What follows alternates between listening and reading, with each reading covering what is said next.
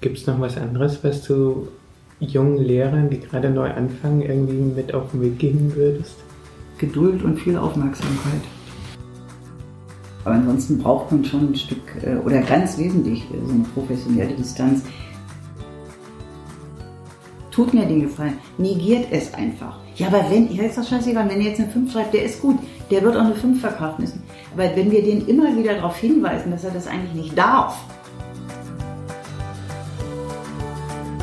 Da irgendwas, was dir spontan einfällt, was du vielleicht so am Anfang deiner Laufbahn noch gemacht hast und dann später würdest oder jetzt würdest du im Rückblick sagen, hm, wenn ich das nochmal anders machen könnte, würde ich es anders machen? So nicht so Einzelereignisse. Also ich glaube, was man, ähm, also was ich glaube ich relativ schnell, heißt vielleicht in den ersten Jahren mitgekriegt habe, ist, dass man so eine professionelle Distanz braucht. Also dass es wenig hilfreich ist, wenn ich, also mir tun die leid in bestimmten Situationen, wo Kinder, denen es mhm. schlecht geht.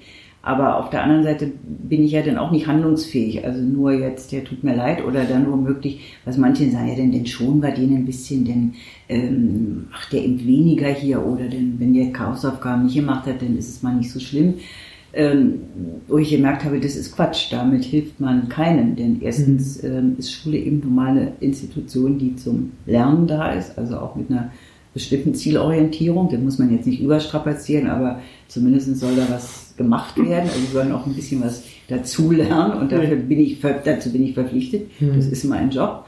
Äh, und dann jetzt nun den rausnehmen aus dieser Verantwortung, weil der eventuell gerade ein Problem hat, ähm, gut, also wenn der jetzt da heulen sitzt, weil die Oma gestern gestorben ist, dann lässt du den in Frieden. Dann habe ich höchstens Taschentücher genommen und habe in der Pause gefragt, ob er dann lieber nach Hause gehen will oder ob es okay ist. Und dann konnte er selber entscheiden, ob er jetzt bleibt oder, oder geht oder so. Das ist ja eine, so eine Sondersituation, die ist ja immer, da kann man auch ein paar Tage Sonderregelungen machen und dann mhm.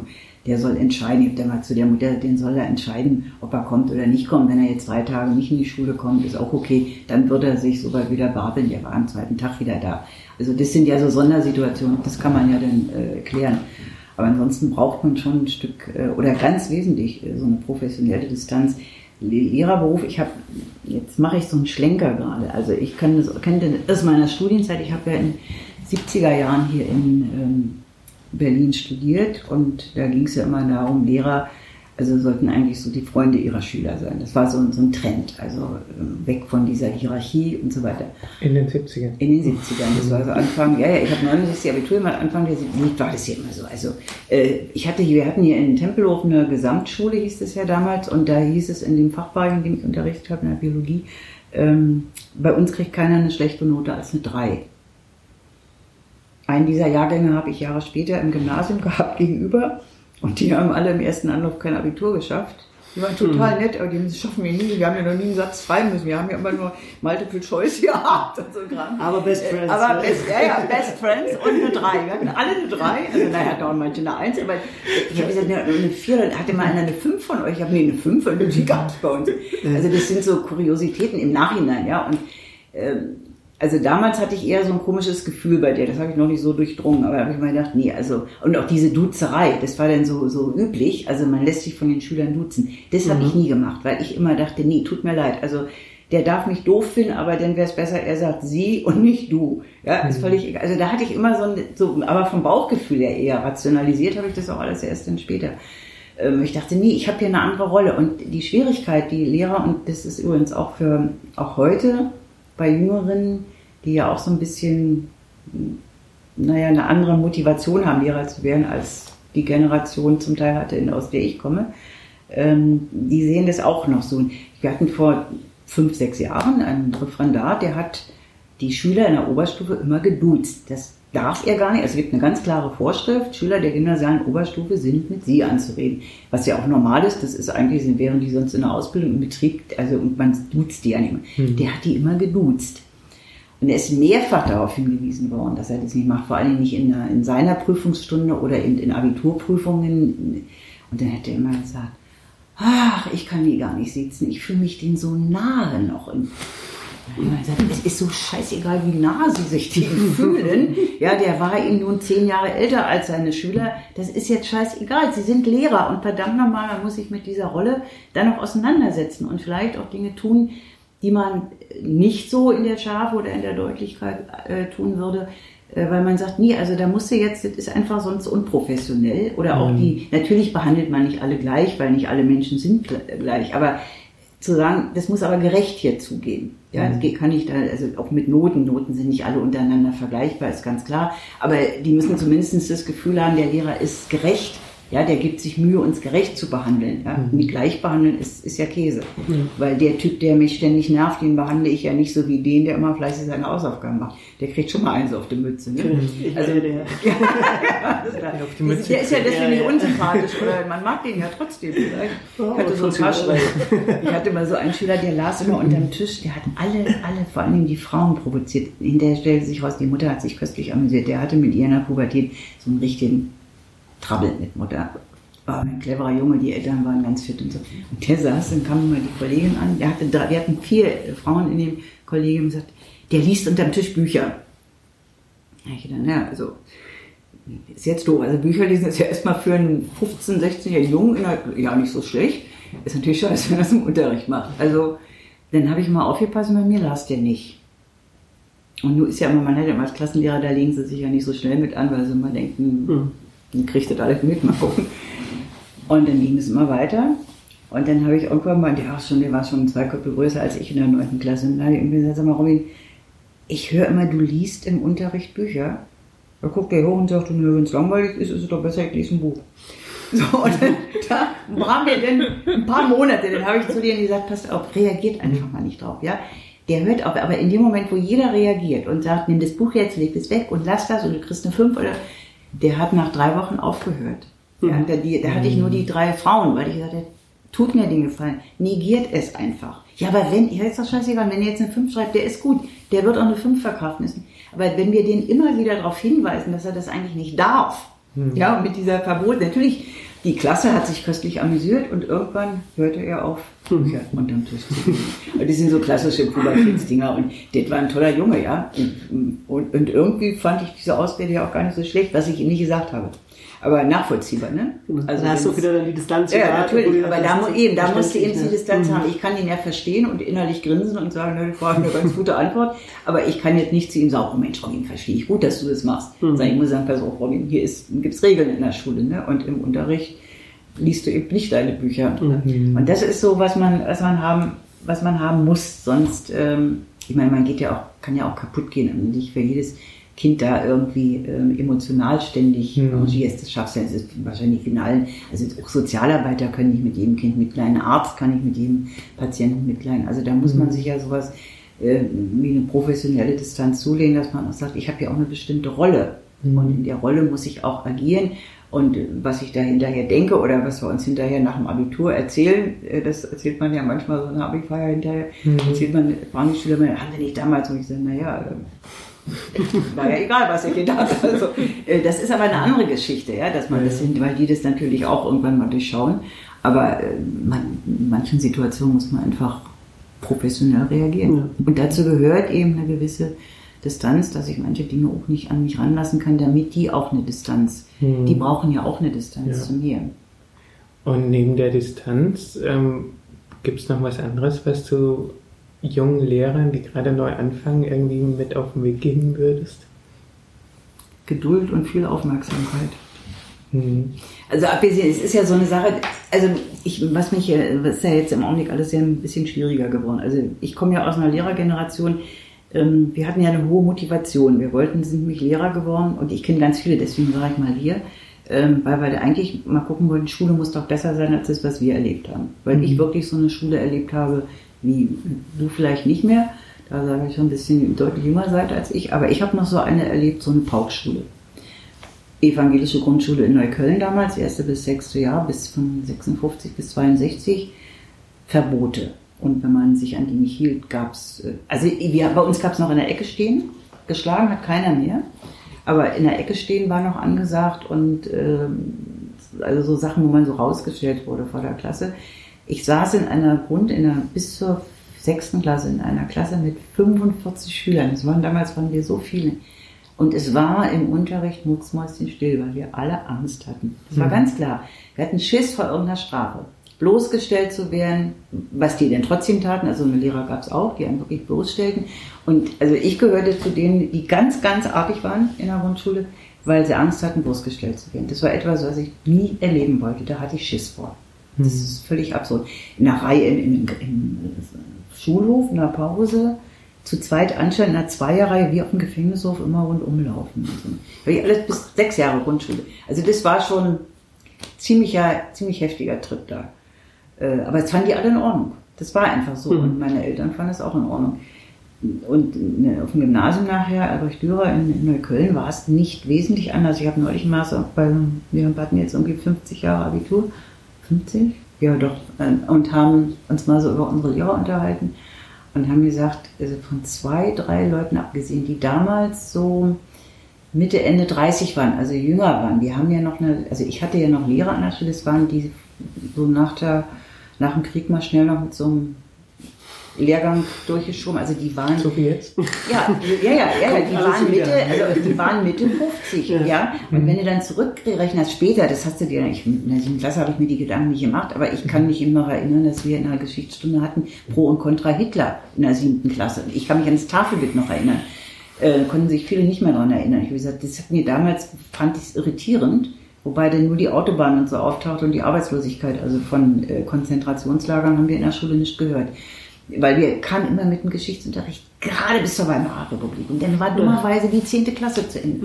Und dann konnte man ja nicht mehr. Dann gibt es irgendwie noch so einen Schnelldurchlauf, so, also Stalingrad wusste man dann noch irgendwie und Überfall auf Polen wusste man noch. Aber eigentlich war Zappenduster und ein KZ ist mir zum ersten Mal begegnet in einer Auschwitz-Ausstellung, das war 1968. Also das ist schon, äh, war schon heftig. Ja? Meine Eltern haben auch nicht drüber geredet. Äh, also das war Schule damals. Und die hatten schon noch so ein, also einfach so einen anderen, äh, die kam ja aus einem anderen System auch zum großen Teil. Das heißt, für die war eigentlich noch klar, der Lehrer ist einfach eine Autoritätsperson und wenn der was sagt, wird es gemacht. Wir hatten einen Mathelehrer, der schmiss, wenn der sich über eine Klassenarbeit geärgert hatte, weil die schlecht ausgefallen hat, schmiss der seinen Schlüsselbund quer durch die Klasse. Wir haben immer nur Glück gehabt, dass es keinen mal wirklich ernsthaft getroffen hat und so. Die, der tobte wie eine Wildsau, der schmiss seinen Schlüsselbund durch die Klasse und wir saßen alle da, hm, hoffentlich ist die nicht so schlecht ausgefallen, die Arbeit. Das, wir hatten dann auch ein paar nette, also wie gesagt, so die Jüngeren, die haben sich schon Mühe gegeben. Ähm, also und, und da hat man immer so, da als Schüler gesessen hat, die gesagt, Mensch, eigentlich ist doch Deutsch ein tolles Fach. Oder, also ich habe ja Deutsch und Bio dann studiert und später auch noch Theaterkurse gemacht. Und dann, dann weißt du, eigentlich toll, man kann so tolle Sachen lesen, aber es hat uns nie Spaß gemacht. Also Spaß nicht im Sinne, dass es jetzt, was man heute so, muss ja alles Spaß machen, sondern dass es einen interessiert hat. Dass man ein Interesse hatte, sich mit dem Problem da zu beschäftigen. War nicht. Und dann war mal so die Motivation, das muss mal anders gehen. Also irgendwie muss es doch sein, dass das, was uns selber anspricht, so ein Text äh, oder eben auch ein Thema in der Biologie, das muss man doch so vermitteln können, dass der eine oder andere sich da ein bisschen angeknipst fühlt. Das war also die Lehrermotivation. Heute hast du ja schon wieder mal eine andere. Ähm, und das war natürlich jetzt auch eine Generation, also die haben eben eine Menge zusätzlich gemacht, weil du kommst nicht eigentlich als Lehrer nicht damit aus, dass du deine 26 Wochenstunden Unterricht machst, vorbereitest, sondern wenn du nicht Klassenfahrten machst, wenn du nicht da bereit bist, mal eben ein bisschen hier Picknick mit Eltern und Kindern zu machen, also so ein bisschen auch kennenlernen, ein bisschen soziale Kontakte herzustellen als Klassenlehrer und von mir am, im besten Fall natürlich mit so einem Team, dass zwei, drei Leute aus deinem Klassenteam da mitziehen, Hm. Dann ist das zu wenig. Also wenn du nur reingehst und machst deinen Unterricht und hörst den Schülern nicht zu und gehst auch auf die nicht ein und die haben das Gefühl, na ja, der kommt jetzt rein oder die kommt rein und macht hier ihren, ihren, ihren Kram, arbeitet es ab, geht wieder raus. Dann wird es schwierig irgendwann. Also spätestens in der Pubertät. Ich vermute aber auch, was ich jetzt beobachtet habe in den letzten Jahren, auch bei den Grundschulkindern, die brauchen ganz viel jemanden, wo sie merken, da ist Zuwendung. Wo man so ein bisschen auch Aufgaben übernimmt, die eigentlich im Elternhaus hätten. Manche, oh, ja, also ganz massiv. Ich meine, ich habe jetzt viel Deutschunterricht auf dem Gymnasium erteilt. Ähm, was früher zu Aufgaben von Eltern gehörte, mal in ein Museum zu gehen, in den Zoo zu gehen, äh, ins Theater zu gehen, ist seit vielen Jahren in ganz, ganz vielen Fällen Aufgabe der Schule geworden. Hm. Also, meine Freundin und ich, ja, Banja, die Mutter von, von ähm, den beiden, Also wir haben zwei Patenkinder, Lars und Julia, die kennen die auch vom Sehen. Und ähm, wir sind zusammen mit neunten Klassen ins Theater und da haben 90 Prozent gesessen und haben gesagt, also jetzt mal ein richtiges Theater, wir waren im Deutschtheater am Ödipus organisiert, ja, die sind alle ganz schnieke, das war total klasse, die kamen, die Jungs, die hatten sich aufgehört, die dachte, mein Gott, ihr seht ja sowas von schick aus. Und sind ja waren noch nie in einem richtigen Theater. Und da habe ich gedacht, mein Gott, 16-jährige, 17-jährige Abiturienten, mhm. ja, die, äh, die einen Deutsch-Leistungskurs zum Teil nachher gemacht haben, die waren noch nie in einem Theater. Mhm. Und das ist, und manchmal habe ich so von Eltern den Hinweis gekriegt, ach Frau Giesner, läuft eine tolle Ausstellung, gehen Sie doch da mal mit den Kindern hin. Äh, ich brauchte 20 Jahre, bis ich so frech war zu den Eltern zu sagen, äh, also ich schaffe das sicher jetzt nicht, aber das können Sie auch. Mhm. Auf der anderen Seite hast du nämlich wieder die Eltern, die sagen, die was machen, ne? oh ja. Gott, in der Schule, die gehen muss ins ja. Theater dazu ja. und machen nur Wandertage. Ja, das ist nämlich, ja, ja, weil das auch, weil ich, das finde ich auch berechtigt. Also ich finde schon, dass man sowas alles machen muss. Ähm, aber das kann eben nicht sein, dass die Schule diesen ganzen ähm, oder auch die Schüler überhaupt ans Lesen ranführt. Also du hast heute in der Grundschule, das ist, also da leiden wir ja da alle runter einfach. Und es geht nicht um Kinder mit Migrationshintergrund, sondern es geht um deutschsprachige Kinder. Äh, die kennen keine Bücher Denen wird mhm. nichts vorgelesen, die haben keine Kinderbücher. Manchmal blühen die richtig auf. Das ist jetzt noch eine Grundschule. Die haben einen Lesekeller, da ist richtig Action manchmal in den Freistunden oder, oder Pausen. Äh, aber das wird denen nicht mehr nahegebracht. Nur was macht denn ein Kind, wenn es sechs Jahre alt ist, in die Schule kommt und hat noch nie ein Buch in der Hand mhm. gehabt? Die Eltern haben ihm noch nie was vorgelesen. Das kann Schule nicht nachholen. Du hast gemeint, die brauchen zum Teil auch ganz viel Zuwendung. Ist das dann auch auf einer persönlicheren Ebene? Manchmal auch, ja. Hm. Manchmal kommen sie auch. Also ich habe hab mal einen Schüler, also das Persönlichste, es gibt öfter so, dass sie dir erzählen, dass sie bei den Eltern, Eltern haben sich getrennt oder so, das erzählen sie denn nicht gleich, wenn es aktuell ist, aber irgendwann rücken sie dann doch mal raus. Und in der hm. letzten Klasse, die ich noch hatte, äh, eine Zehnte, da gab es einen Jungen, der immer sehr, sehr auffällig war. Und irgendwann mal auf dem Wandertag habe ich den so angequatscht, wie es ihm geht. Und dann hat er mir zwei Stunden lang erzählt, weil er richtig Probleme hatte mit seiner Mutter und Vater und die haben sich getrennt und der Vater lebte von Hartz IV und die Mutter wollte nicht, dass er zum Vater geht und er sollte Abitur machen und er wollte eigentlich einen handwerklichen Beruf. Also so eine Kette von Problemen. Der hat übrigens nachher bei einem Theater sein Betriebspraktikum gemacht, am Renaissance-Theater in der Werkstatt. Mhm. Der blühte auf wie bekloppt. Und dann kam der eines Tages, rief er mich an und sagte, äh, also ich darf ja eigentlich immer nur, dürfen wir nur so fünf Stunden oder so am Tag, aber heute Abend ist eine Premiere und ich bin beim Aufbau des Bühnenbildes und jetzt müsste ich bis 22 Uhr und können Sie das erlauben? Das sagt deine Mutter. Naja, die hat gesagt, wenn es in den Kram passt, dann sage ich von mir aus, der ist glücklich gewesen wie sonst was. Mhm. Der hatte, der, das war so, also so ein Ding. Und von da an war das ein sehr entspannteres Verhältnis im Unterricht, weil der mhm. irgendwie, der ist nie wieder drüber geredet, aber er konnte, und wenn er dann manchmal so Andeutungen macht und sagte, naja, ich äh, darf wieder nicht zu meinem Vater, den wusste ich schon, also da hat sie knirscht am Wochenende. Also sowas gibt es und alles, was ich dann eigentlich mal richtig, also wo man, wo ich dann doch helfen konnte, ich hatte mal einen Schüler, einen Jungen, achte Klasse, der hat relativ häufig über Selbstmord geredet. Zwar nie so richtig in von sich, von sehr kluger, der hat ein Einzelabitur nachher gemacht, ganz, auch so. Der war eigentlich so ein bisschen so einer von denen, wo man in der achten Klasse sagt, oh Mensch, du siehst schon so alt aus, also so sehr, äh, so distinguiert, also so mit der Das ist wahrscheinlich so, auch auf der Hörstelle. Ja.